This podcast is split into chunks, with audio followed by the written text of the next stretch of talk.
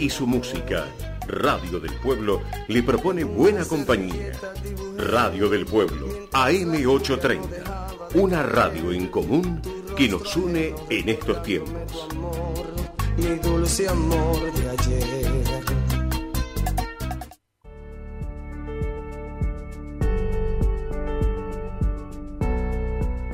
Auspicia este programa Obra Social de la Unión de Trabajadores de Carga y Descarga de la República Argentina. Más de 30 años cuidando la salud del trabajador y su familia. La opción para tu salud. Informes al WhatsApp 11 23 38 82 31. De lunes a viernes de 9 a 16.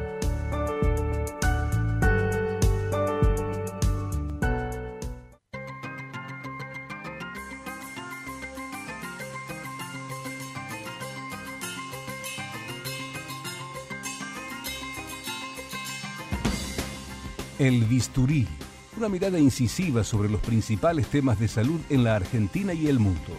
Realidad sanitaria, tecnologías, medio ambiente y medicina deportiva, con la conducción del doctor Eduardo Cerdá y el periodista Gustavo Muñoz. Martes 21 horas.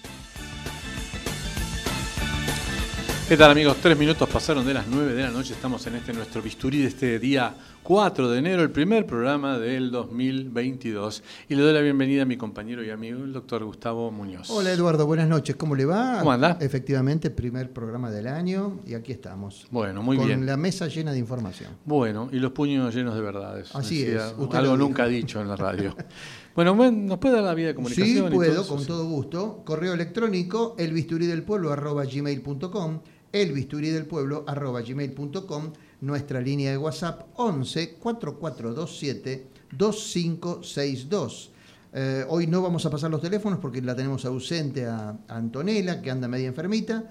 Eh, así que este, hasta allí las, las vías de comunicación, aclarándoles que pueden seguir también nuestro programa a través de YouTube, eh, por el medio del el canal de Radio del Pueblo, allí pueden ver y escuchar, y también en Instagram, el bisturí-radio del pueblo, el bisturí-radio del pueblo, podrán ver el vivo que en este momento está haciendo nuestra productora Edith. No se haga el vivo usted en el vivo. No me hago el vivo en el vivo. Bueno, ¿qué le parece? Vamos a... Vamos Es así. un buen momento para empezar. Vamos al editorial, vamos.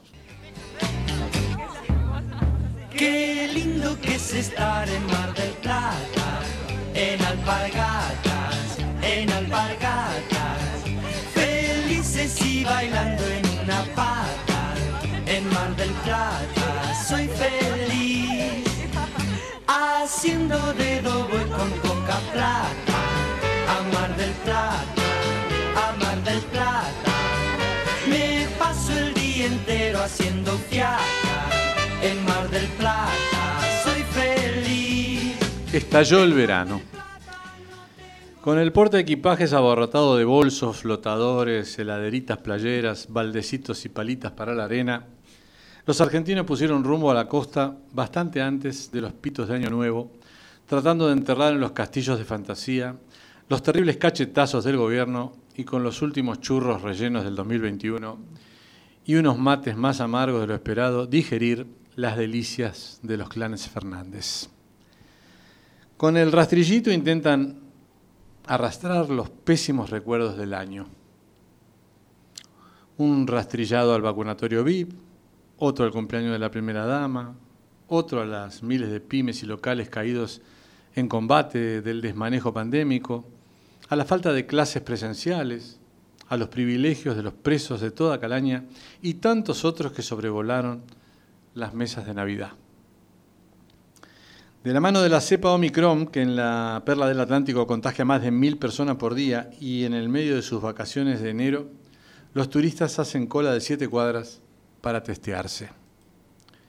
Pinamar es un enjambre de bañistas pegoteados uno con otro, contagiándose seguramente de COVID y aprovechando el sol antes de tener que aislarse por el resto de la estadía.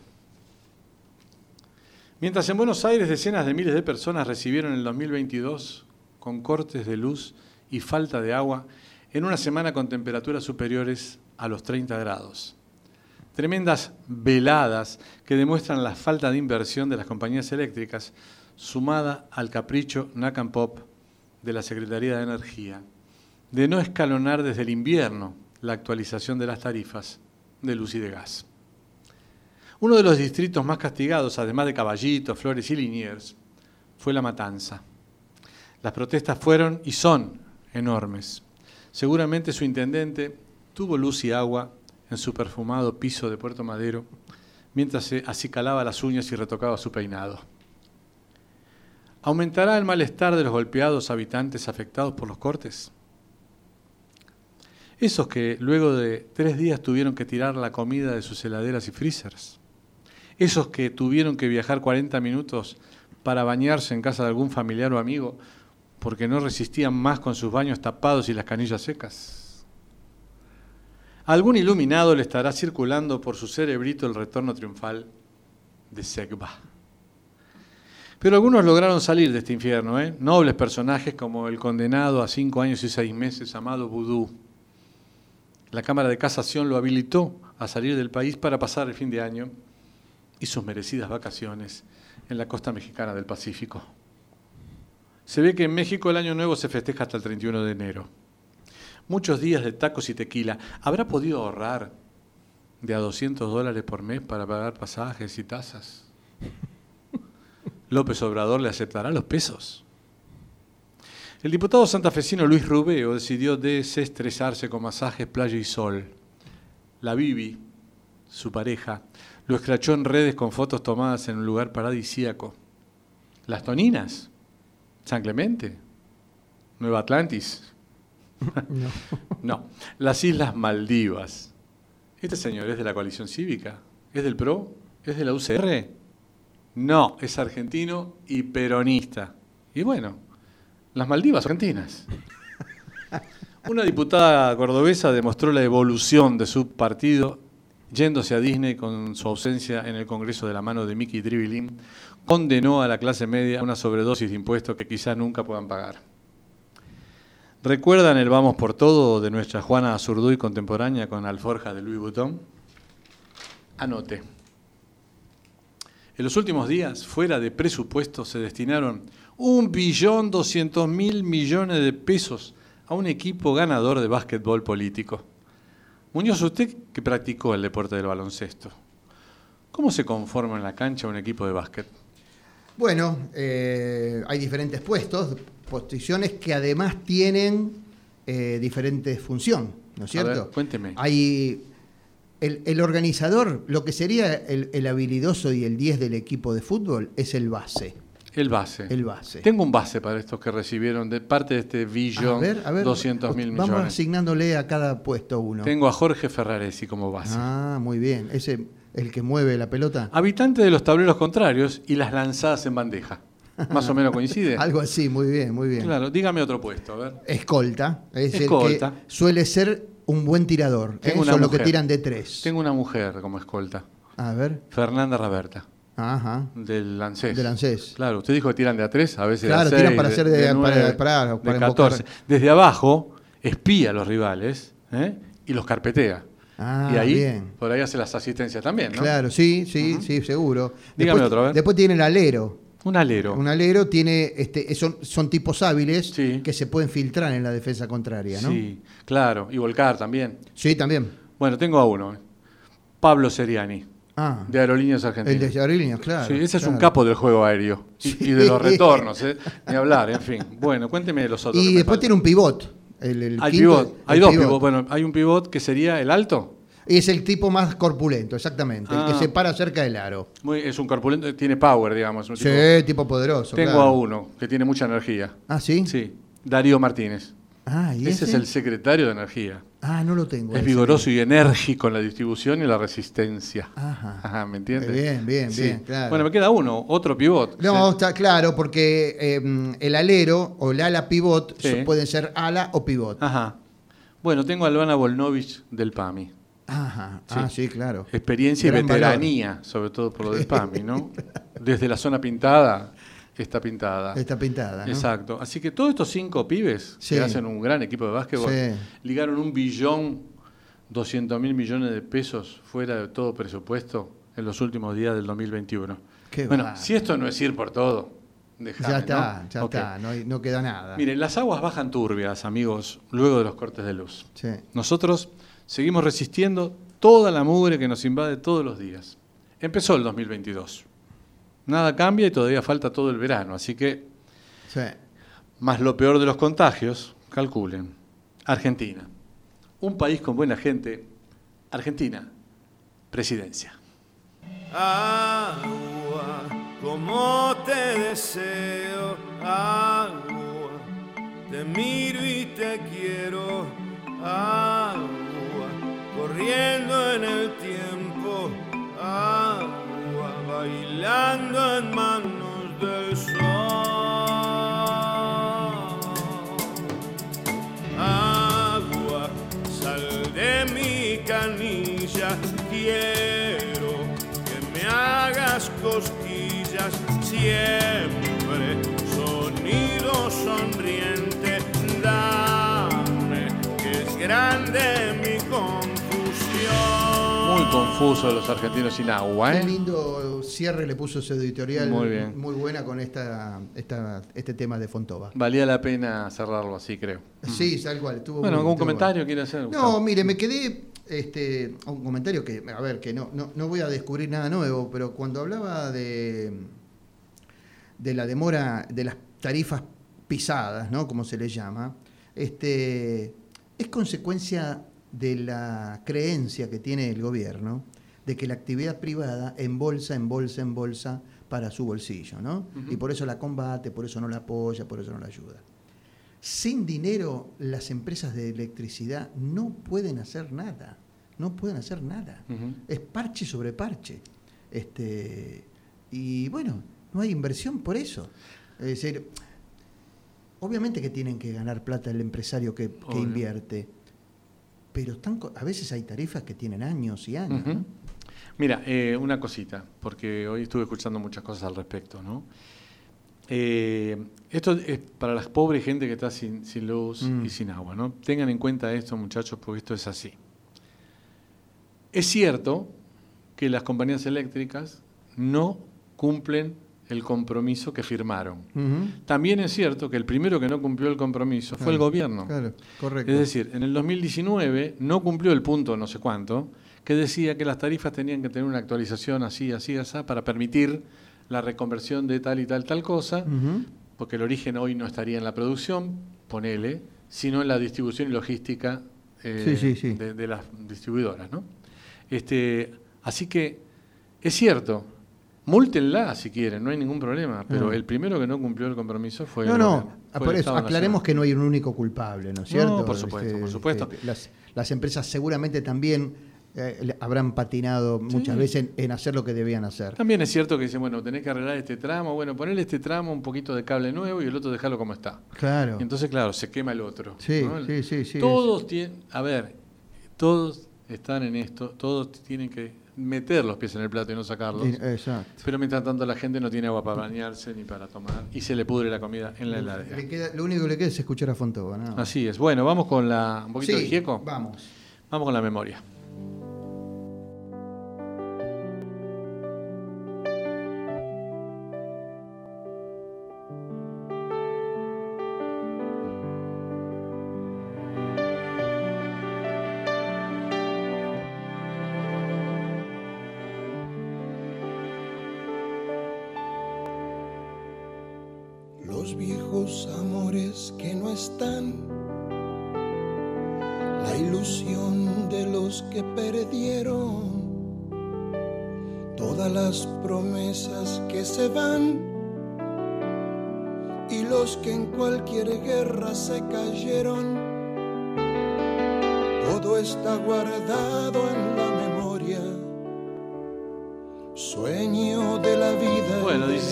Pasaron de las 9, Muñoz. Bueno, vamos con las efemérides de la semana que transcurrió.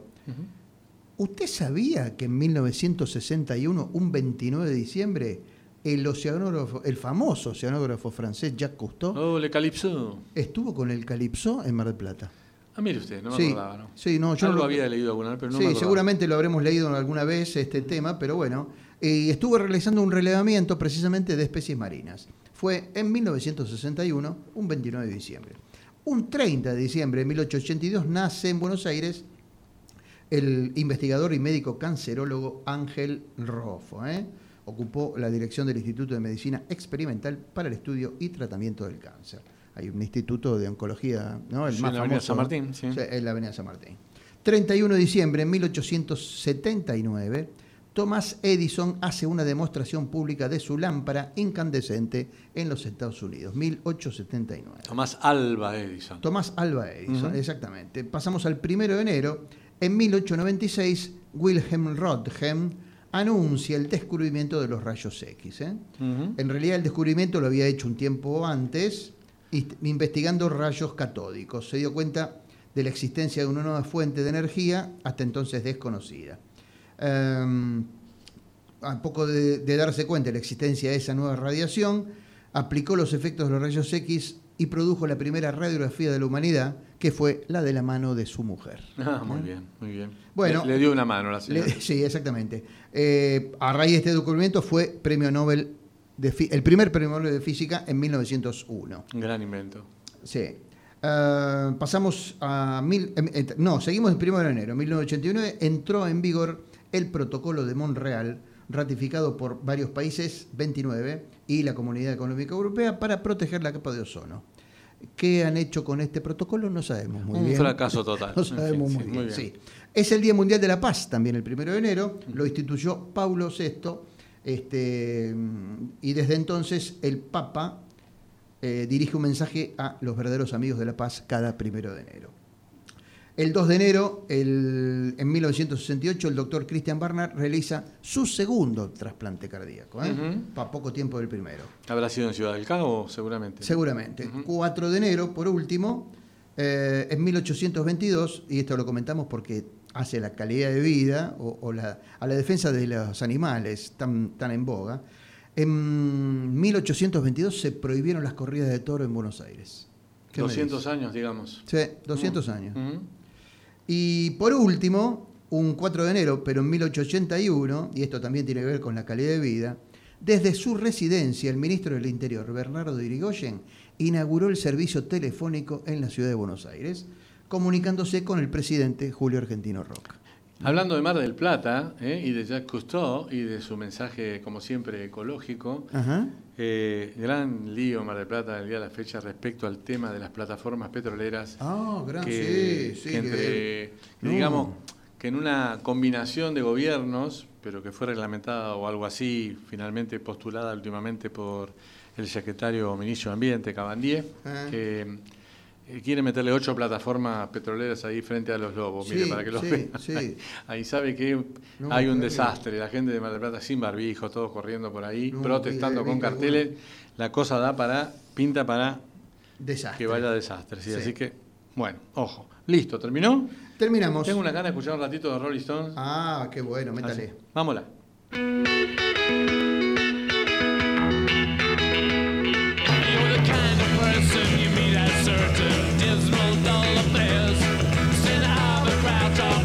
Too loud, running up and down the stairs. Well, it seems to me that you have said too much in too few years. And though you try, you just can't hide. Your eyes are edged with tears. You will stop. Look around. 21 Ah. horas- horas 20 minutos. ¿Qué pasa con el Nervous Breakdown de The Claro, esto que eh, se traducía, este tema se traducía como decimonoveno colapso nervioso. Ah, ¿eh? claro, ahí está bien. está Ese bien. era, Ah, era- sí, sí. Así venía en el disco, Sí. en el vinilo, en la tapa del Claro, vinilo, que todo venía traducido, como hemos, hemos charlado varias veces de, la- de las locas traducciones en, en el país. Bueno, ¿por qué pusimos este colapso nervioso número 19? Porque vamos a hablar de un, de una, eh, un aspecto de la pandemia que es el estrés que a todos nos ha generado y específicamente cómo afecta en la toma de decisiones. No es nada nuevo decir que estamos fatigados y abrumados tras dos años de crisis sanitaria. Eh, gran parte de la población sufre estrés y se siente paralizada a la hora de tomar decisiones importantes pero también para tomar las cotidianas, las de todos los días. Cada acción, por grande o pequeña que sea, necesita un ajuste constante frente a la erupción del coronavirus y el cambio que ha producido en nuestras vidas. Todas las opciones parecen complicadas, cambiar de trabajo, decidir las vacaciones o hasta dejar que un hijo vaya o no en cumpleaños. Las reglas y los riesgos han ido cambiando.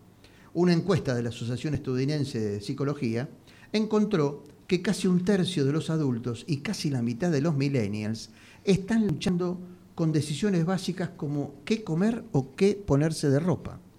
Aproximadamente la mitad señaló que, planificar, que planificar el futuro le parece imposible debido a la pandemia. O sea, tampoco nos permite mirar mucho hacia adelante. Dane Jensen es el director ejecutivo de una consultora que se, eh, se, aboca a estos temas y es el autor del libro El poder de la presión. Destaca que nuestra atención se reduce cuando estamos sobrepasados de adrenalina. ¿eh? Perdemos la atención por la adrenalina y eso hace perdernos el contexto que nos ayuda a analizar mejor una situación. Estamos medio como boleados, digamos, ¿no? Para, puede ayudar a reducir la incertidumbre preguntarse, ¿cuáles son las cosas importantes de mi vida que no cambiarán independientemente de esta decisión? Es decir, para autotranquilizarse, ¿no? para sacarse un poco la incertidumbre. La toma de decisiones se hizo más complicada a medida que avanzó la pandemia. Al principio las elecciones eran pocas o inexistentes, la escuela estaba cerrada, los grandes eventos masivos estaban prohibidos, regían restricciones para circular. Ahora que las prohibiciones y regulaciones se dieron, se nos abre un abanico de opciones habitual que uno a veces no sabe bien cómo manejar. Eh, intenta reemplazar las elecciones individuales por principios generales, eh, eh, puede ayudar a salir del laberinto. Es decir, establecer, por ejemplo, que, y cumplir reglas en torno a cosas como el tiempo de pantalla semanal para tu hijo, Uh, sí. ¿eh? o qué van a llevar de almuerzo. ¿eh? Eh, bueno, reemplazar este, cosas este, difíciles por empezar por la más sencilla. ¿no? A veces ser escéptico de las propias reacciones instintivas personales, que a menudo no se basan en pruebas o datos concretos, nos conduce a la mejor elección. Es decir, no aferrarse a lo que creemos que está bien. Para decisiones importantes, y esto es interesante, puede servir recurrir al saber de las multitudes, consultando, por ejemplo, a cinco personas distintas que no tienen interés en el resultado de la elección. Mm. Apelar a juicios de personas de nuestro entorno puede mitigar nuestras propias dudas.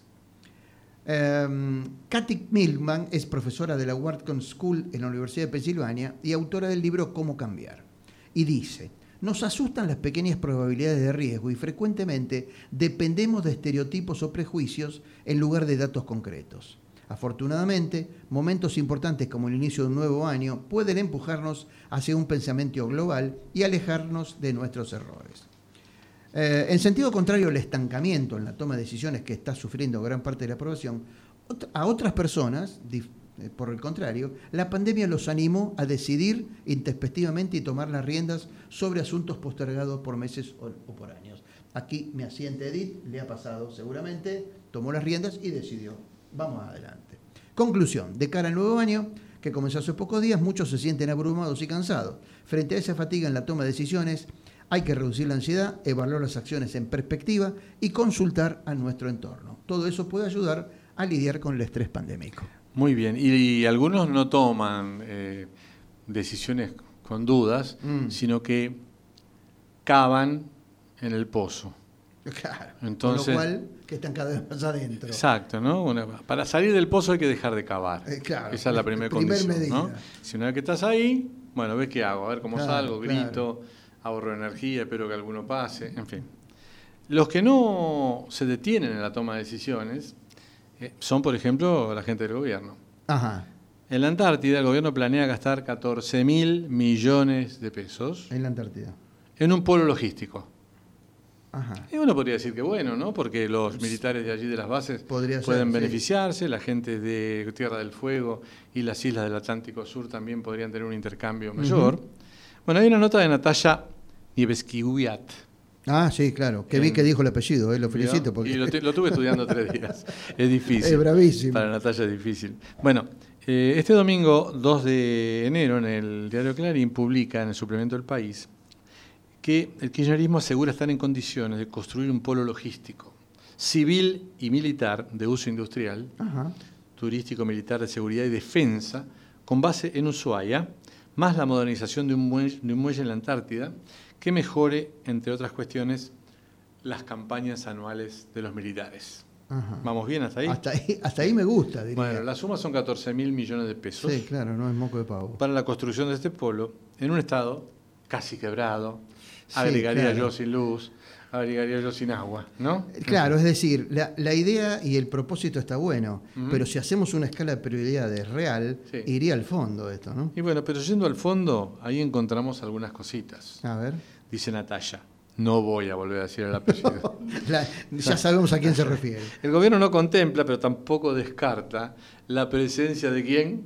¿De quién? Tan, tan, tan, tan, de los chinos. Los chinos, Ah, sí. Estamos vendiendo algo. O otros capitales extranjeros Sí. eh, que podrían participar en la construcción de esa base. No se me Mm. ocurre que podría estar Estados Unidos en esto. No, ¿No? no, creo, Bueno, en fin. no creo que lo llamen. Los chinos buscan presencia estratégica en el polo antártico, como muy es bien sabido. El presidente le ha prometido a los consejeros de seguridad de los Estados Unidos, y esta es la, la contradicción, A ver. al señor Jake Sullivan y Juan González, que debe ser el embajador, ¿no? Supongo, que no habrá presencia china en una base militar argentina en el Atlántico Sur. O sea, yo te aseguro que no voy a hacer tal cosa, ¿qué lo voy a hacer? Voy a hacer tal cosa. Washington también dice que rechaza la base china, como es lógico, ¿no? Lógico. Eh, concedida por Cristina Kirchner a Beijing hace un tiempo en Neuquén. No sé si te acordás Sí, que ya hay una base claro, sí, sí. que nadie sabe lo que se hace ahí adentro y nadie, Nadie sabe, ¿sí? exactamente. Bueno, es- eso es China, parece, no es Argentina, ¿no? Bueno, eh, el gobernador de Tierra del Fuego, Antártida, Islas del Atlántico Sur, Gustavo Melela, militante del Frente de Todos, dice que gran parte del gasto para el polo estará instalado en su provincia. Ajá. Sí, la creación de empleo sostenible podría favorecer esto. Y lo que es más importante, desarticulando, escuchar la frase del señor Merela, lo que es más importante, desarticulando el continuo avance colonial británico en nuestras islas del Atlántico Sur. Ay, Dios No sé qué edad tendrá Melela, pero ¿qué, qué hacía cuando la- nuestra gente Claro. se moría en la Malvinas? Pregunto. No sí, sé. no, no, En fin, no, no, no, no, Se ve que no, no ha leído nada el hombre. Melela dijo que el polo logístico antártico servirá a los intereses argentinos en el Atlántico Sur, termina diciendo Natalia, Ujú. prestando servicios a aeronaves y barcos de diferentes programas antárticos, hasta ahí vamos bien, tal como se hace en otras partes del mundo, ¿eh? como en Punta Arenas, Christchurch, Hobart, Ciudad del Cabo, Ajá. enumeró, Ajá. dando una muestra al señor Melela de que conoce el mapa. Sí, claro, ¿Eh? por lo menos eso. Bueno, como que nos quedaban unos minutos después de su nota, agregué esto Me fuera del programa porque me pareció muy interesante El polo logístico. para decirlo. Y cuando son las 21 horas 29 minutos en todo el territorio de la República Argentina con una temperatura de 25 grados y alguna que otra décima, vamos a escuchar al doctor. Vamos a escuchar.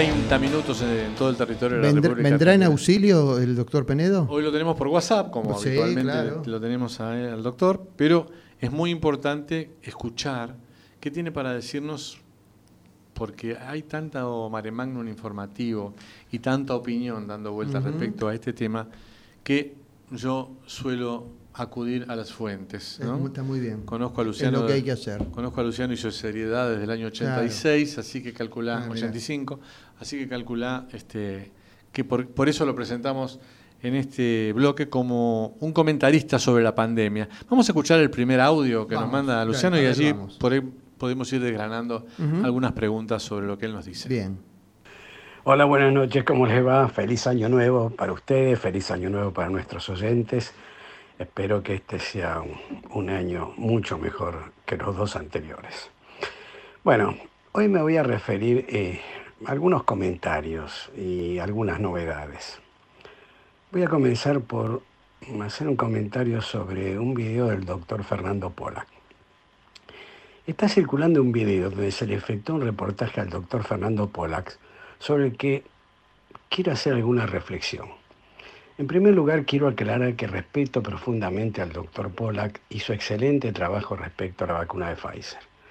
Pero en este video me llamó la atención una afirmación que hace. Al comienzo dice el doctor Pollack, las personas que han recibido dos dosis de vacuna están protegidas contra la mayoría de las amenazas y las personas que recibieron tres dosis de vacuna están fuera de la pandemia. Creo, y lo digo con todo respeto, que hay un error en esta afirmación. Estar fuera de la pandemia implicaría que si tengo la tercera dosis no tengo posibilidades de infectarme por lo tanto, y lo más importante, tampoco existiría el riesgo de infectar a otro, sobre todo a otro que no esté vacunado. Esto no es así, según han repetido una y mil veces los científicos más representativos del mundo. Aún con tres dosis, uno se puede contagiar tanto con Delta como con Omicron y por lo tanto contagiar a otros. La diferencia es que con tres dosis no se corre el riesgo de terminar internado o morir por una neumonía por COVID. Bueno, a nosotros, a mí se me ocurre, por lo que lo conozco a Fernando, que tampoco voy a entrar a polemizar con él por su trayectoria enorme. Sí. Y obviamente uno podría pensar que podría estar de alguna forma eh, diciendo algo aventurado, mm. pongámosle. Pero la pregunta que, tengo ahora, ¿no? según eh, tu criterio, Luciano, ¿qué consecuencias podría generar si esta afirmación fuera así, la, eh, afirmación del doctor Pollack? A ver qué dices.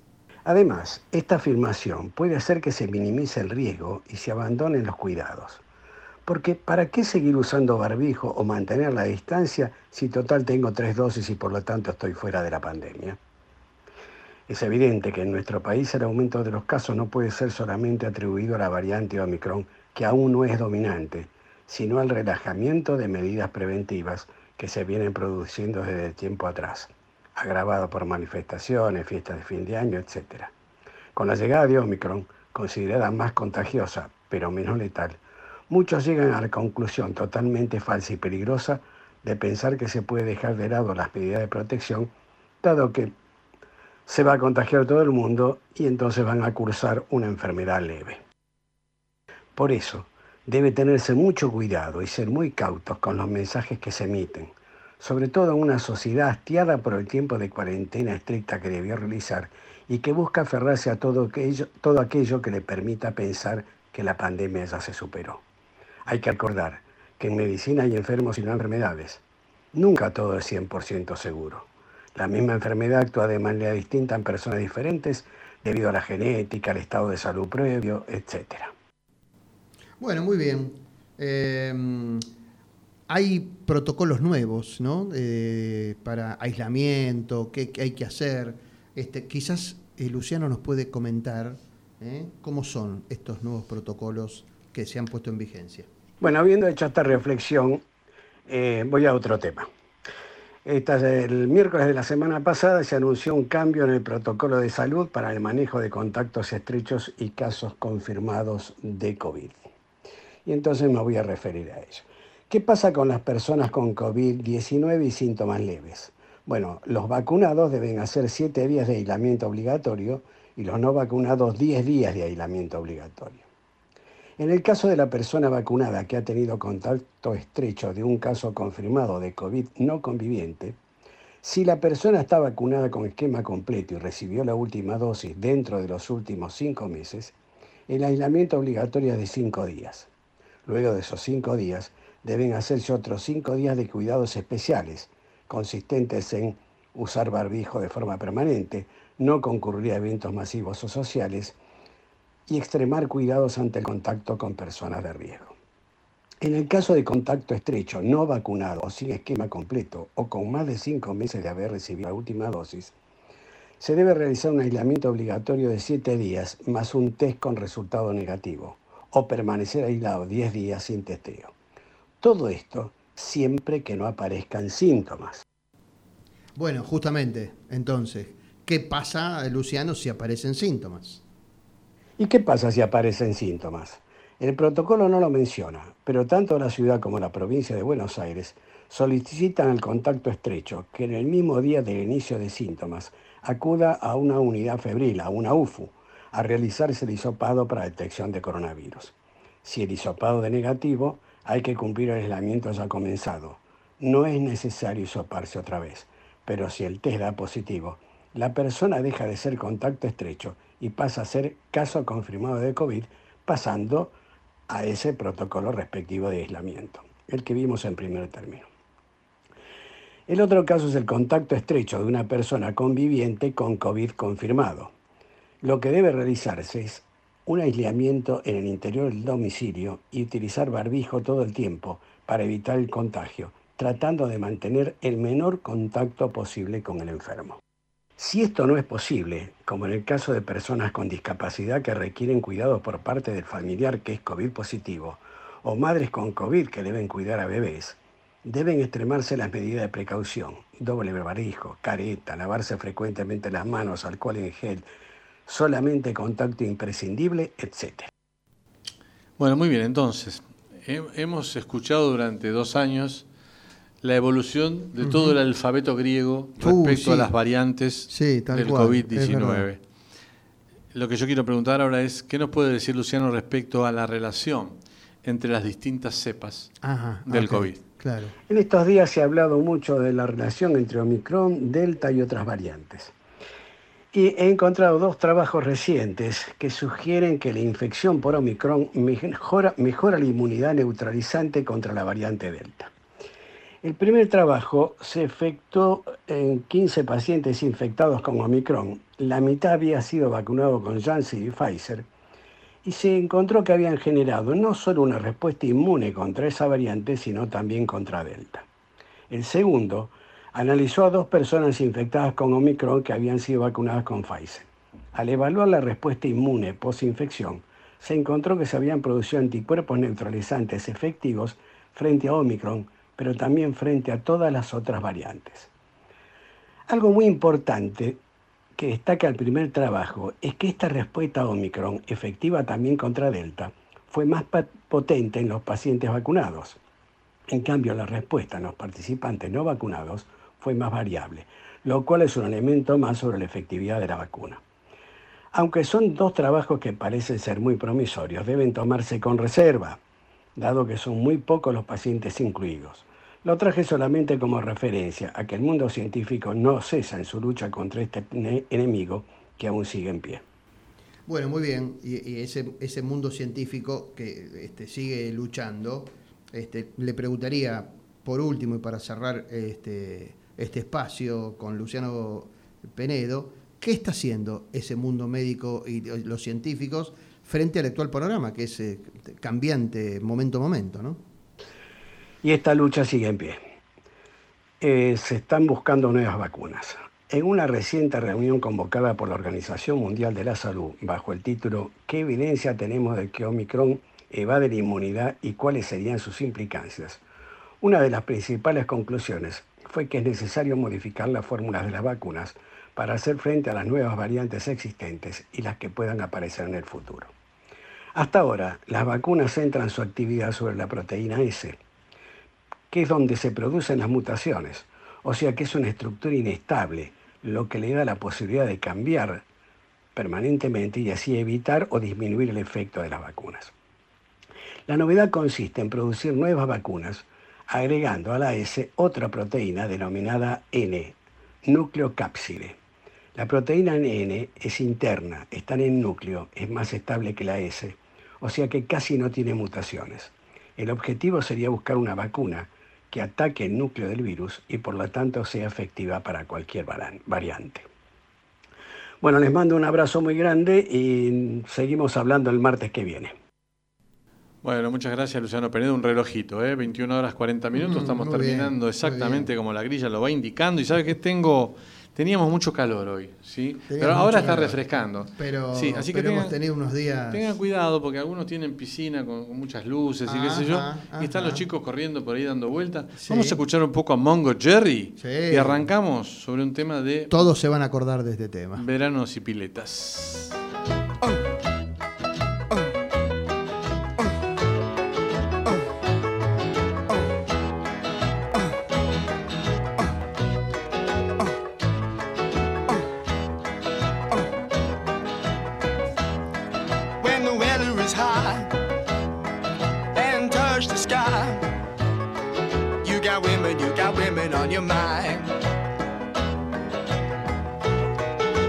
Go out and see what you can find.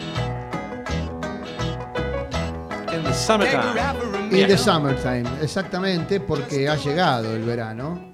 ¿eh? Y con el verano, como usted anunció, Edward, la época de pileta y demás, ¿no? Eh, ¿Qué puede venir a través de las piletas? Irritación ocular, otitis, posibles trastornos por tragar líquido, ¿eh? son los más eh, frecuentes problemas que enfrentan los chicos en el agua, ¿no? Tragar agua de la pileta, por ejemplo, es algo que siempre ocurre, sobre todo, por ejemplo, si usted está aprendiendo a nadar, están los primeros este, eh, esfuerzos por aprender a nadar, eh, pero tragar un poco de agua de la piscina no suele ser motivo de preocupación, pero si la cantidad es, es importante, puede causar enfermedades. Este, es fundamental enseñar a los chicos a escupir el agua que le entre en la boca. Eh, otra cuestión, por- para- precauciones. Los niños que tienen cortes y raspaduras pueden meterse en la pileta siempre que las heridas no sangren, lógicamente. La otitis que causa al nadador es una infección que con frecuencia se trata con gotas para los oídos que se, se venden bajo receta. ¿eh? El especialista recomienda mantener oídos secos y recomendarle al niño el uso de tapones para los oídos cuando nade. Después de nadar es importante secar las orejas del chico, limpiando delicadamente el oído externo con una toalla sua- suave. También deben usarse los, los tapones cuando nadan en aguas no tratadas como lagos y ríos, ¿eh? Mm. porque ahí también puede tener bacterias, me imagino, y demás. Sí. ¿no? Los bichitos. Claro. Eh, el tratamiento preventivo en el hogar. Si el chico no tiene los tímpanos perforados, por supuesto, se pueden utilizar gotas para los oídos a modo de prevención antes y después de nadar. ¿eh? No solamente si el chico empieza con otitis, se lo puede poner antes o después, cuando, aun cuando esté bien. Eh, hay una- un remedio casero, ¿eh? mezcla de, eh, una mezcla compuesta por mitad de vinagre blanco y mitad de alcohol para uso tópico, podría ayudar a secar los oídos y prevenir el crecimiento de bacterias u hongos que provocan la otitis. Eh, aplicar una cucharadita de este preparado eh, en cada oído y luego dejar salir el líquido. Eh, hay soluciones similares y de venta libre en las farmacias. También se recomienda evitar introducir hisopos de algodón en los oídos de los chicos, ya que pueden empujar el material más hacia el fondo del canal auditivo, irritar la piel fina dentro del oído o lastimarla.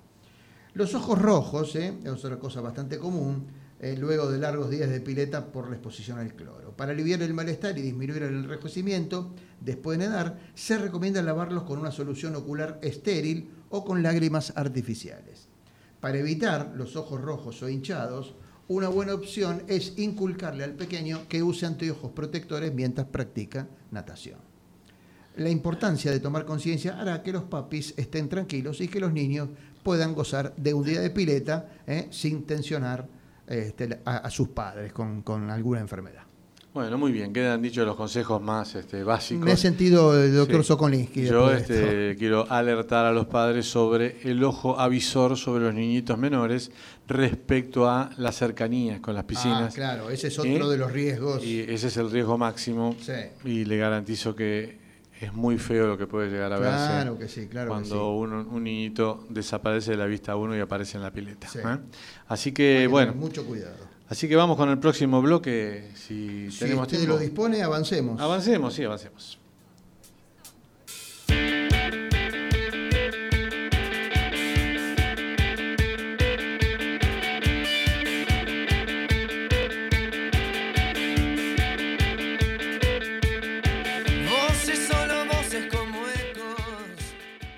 Auspicia este bloque Centro Médico Pueyrredón Medicina Prepaga. Planes acordes a tus necesidades, individuales y grupos familiares. Avenida Pueyrredón 1341, teléfono 416 6000. 416 6000.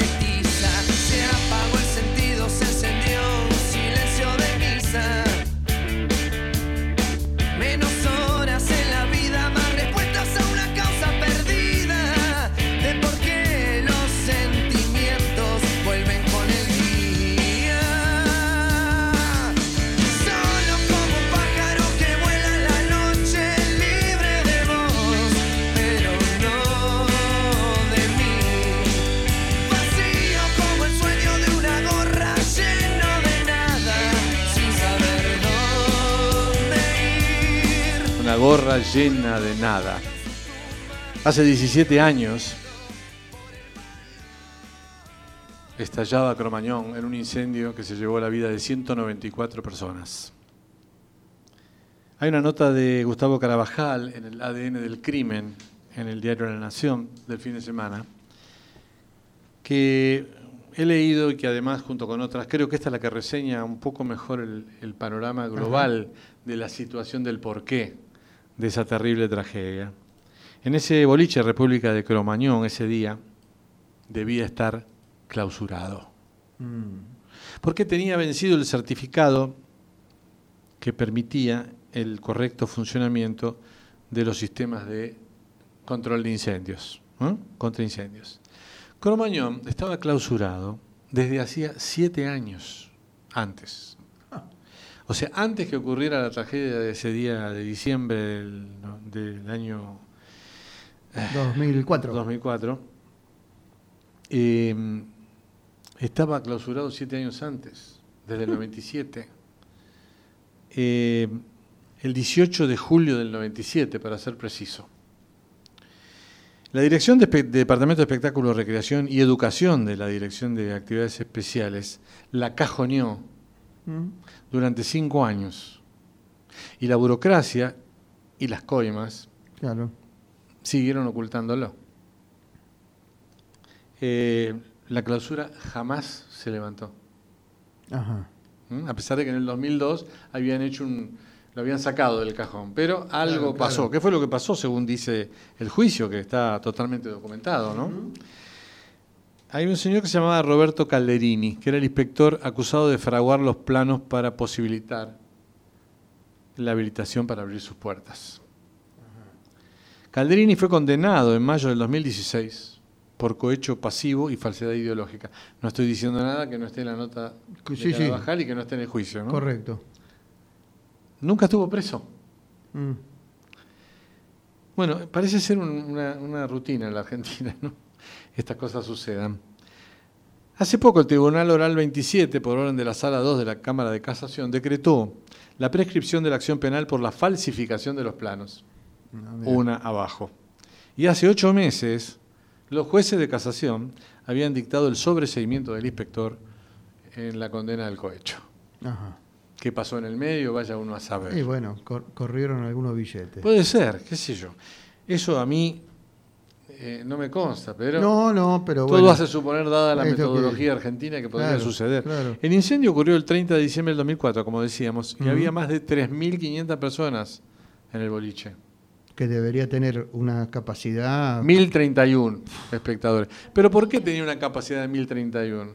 Porque lo habían habilitado para pagar menos, como un local de baile clase C, o Ah, habilitado, ok. digamos. El pedido sí. estaba orientado a habilitarlo Claro. como un local de clase C y no como un microestadio, que era lo que en Claro. realidad debería Se había haber sido. transformado, claro. Exactamente. Durante el juicio se determinó que Chavani y Callejeros pagaron coimas a uno de los jefes de la comisaría con jurisdicción en el lugar para que se permitiera el ingreso de la mayor cantidad de espectadores que el máximo permitiese. ¿no?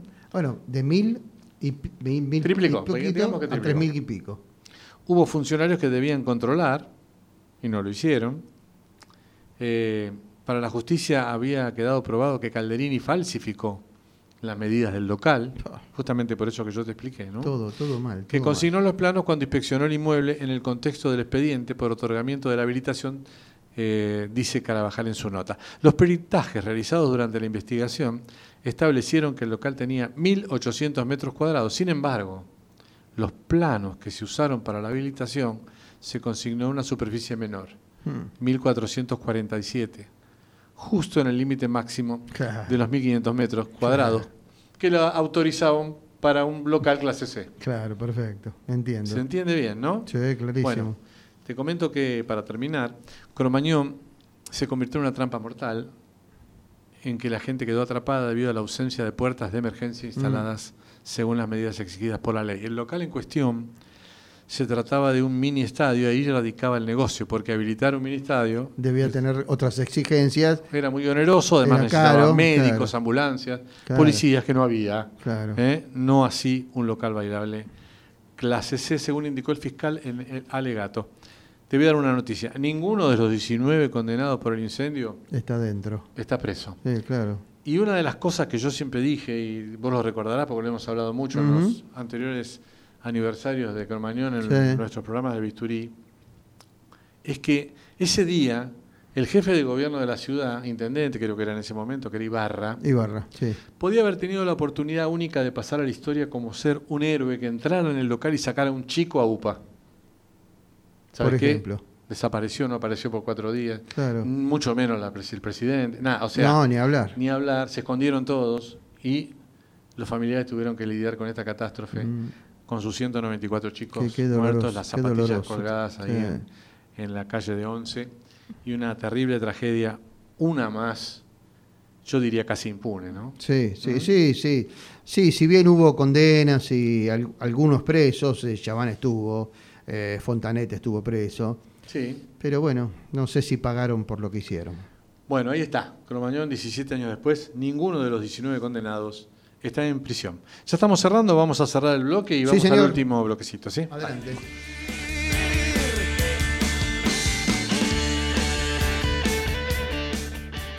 Auspició este bloque Centro Médico Pueyrredón Medicina Prepaga. Si te asocias nombrando a El Bisturí, 10% de descuento en los primeros seis meses. 416-6000. 416-6000. Sí, me aclara, me aclara Nico que hace poco eh, Nuestro operador, ¿no? Pato Fontanet este, tocó ahí, muchó lo repudiaron. Sí, sí, Tocó en el acto que hubo en, en el el obelisco. acto. pero alguien lo, alguien lo citó, alguien, Alguien le dejó armar la claro. batería, alguien dejó armar el.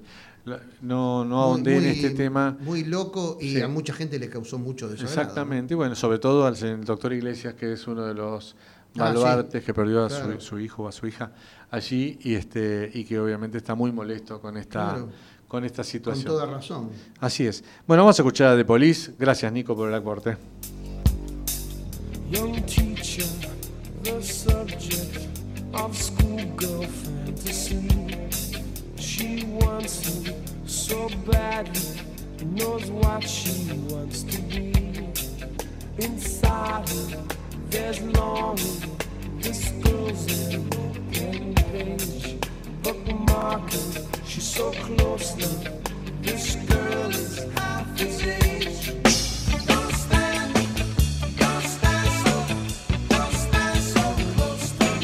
Queda el último bloque. Ya pasaron 55 minutos de las 9. Estamos finalizando el programa. Muñoz. Sí, señor, se nos ha ido yendo la hora. Usted ha aportado bueno, sabiamente en el cierre respecto al tema Cromañón. Lo hemos hablado también en otros programas y hemos tenido entrevistados al respecto. Médicos, gente comprometida con, la, con el tratamiento posterior. Ah. Ah, Queremos aclarar que justamente eh, el bisturí empezó sus emisiones en el 2004. Claro, exactamente. Eh, Así que Sí, sí. justo hacia el final del primer año o de los primeros seis meses o del primer año del bisturí en Radio del Mundo, Oh, Sí, nosotros este, hablamos de esto y hablamos bastante. ¿no? Sí, sí, tal cual. Bueno, justamente el tema es que además de los 194 fallecidos, hubo más de mil secuelados que todavía Claro. andan con mochilas, con respiradores eh, y con problemas eh, de pulmón por la intoxicación con el plástico Ajá. quemado de, la, de, de los techos y, Y todo eso. supongo yo también con secuelas psiquiátricas. este, Absolutamente. Muchos, muchos también, ¿no? Absolutamente. Vamos a ver si entrevistamos a alguien la semana que viene respecto Ah, bien, bien. a eso. ¿eh? Lo vamos a interesante. Bueno, vamos con el bloquecito COVID.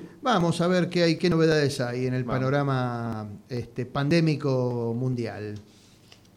Eh, Diga una. El 80% de los argentinos cree que la vacunación masiva es la herramienta para frenar el COVID. Bueno, bien. Así surge de un amplio estudio con más de 4.500 personas realizado en todo el país por científicos del CONICET. La campaña de vacunación, el, nuevo, eh, el temor al nuevo coronavirus y la alta adherencia que tiene en, en nuestro país en materia de aplicación de vacunas ayudó a que hoy el país cuente con el 85% de habitantes vacunados con una dosis, 72% con dos y 10% con tres inyecciones contra el coronavirus. Este cuadro se vio reflejado recientemente en este estudio que hemos eh, comentado.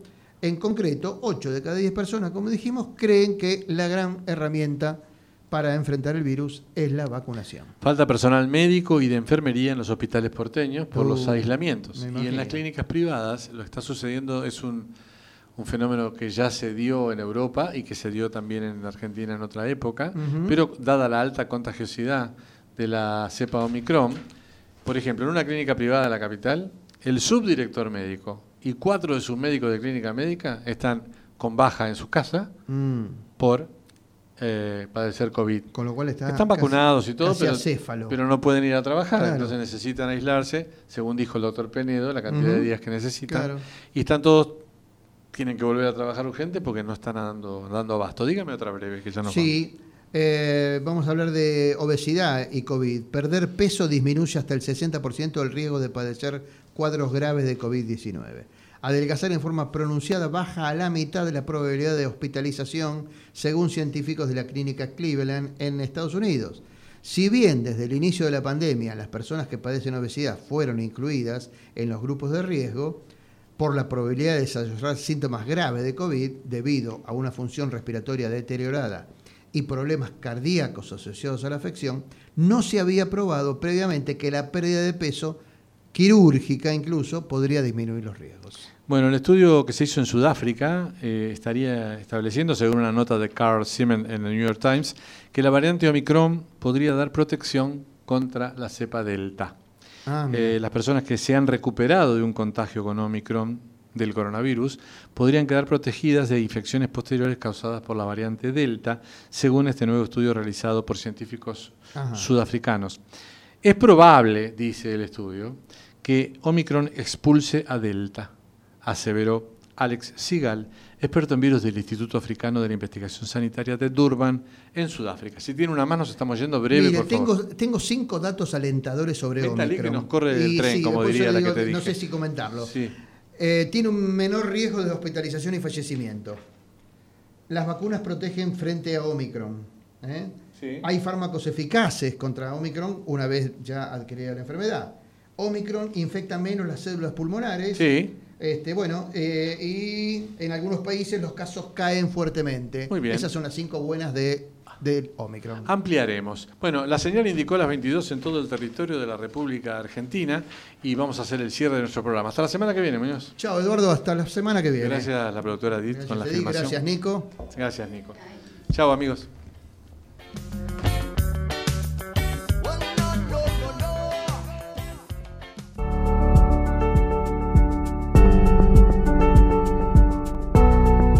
Auspició este programa Obra Social de la Unión de Trabajadores de Carga y Descarga de la República Argentina.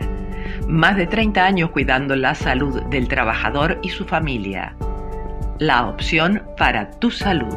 Informes al WhatsApp 11 23 38 82 31 de lunes a viernes de 9 a 16.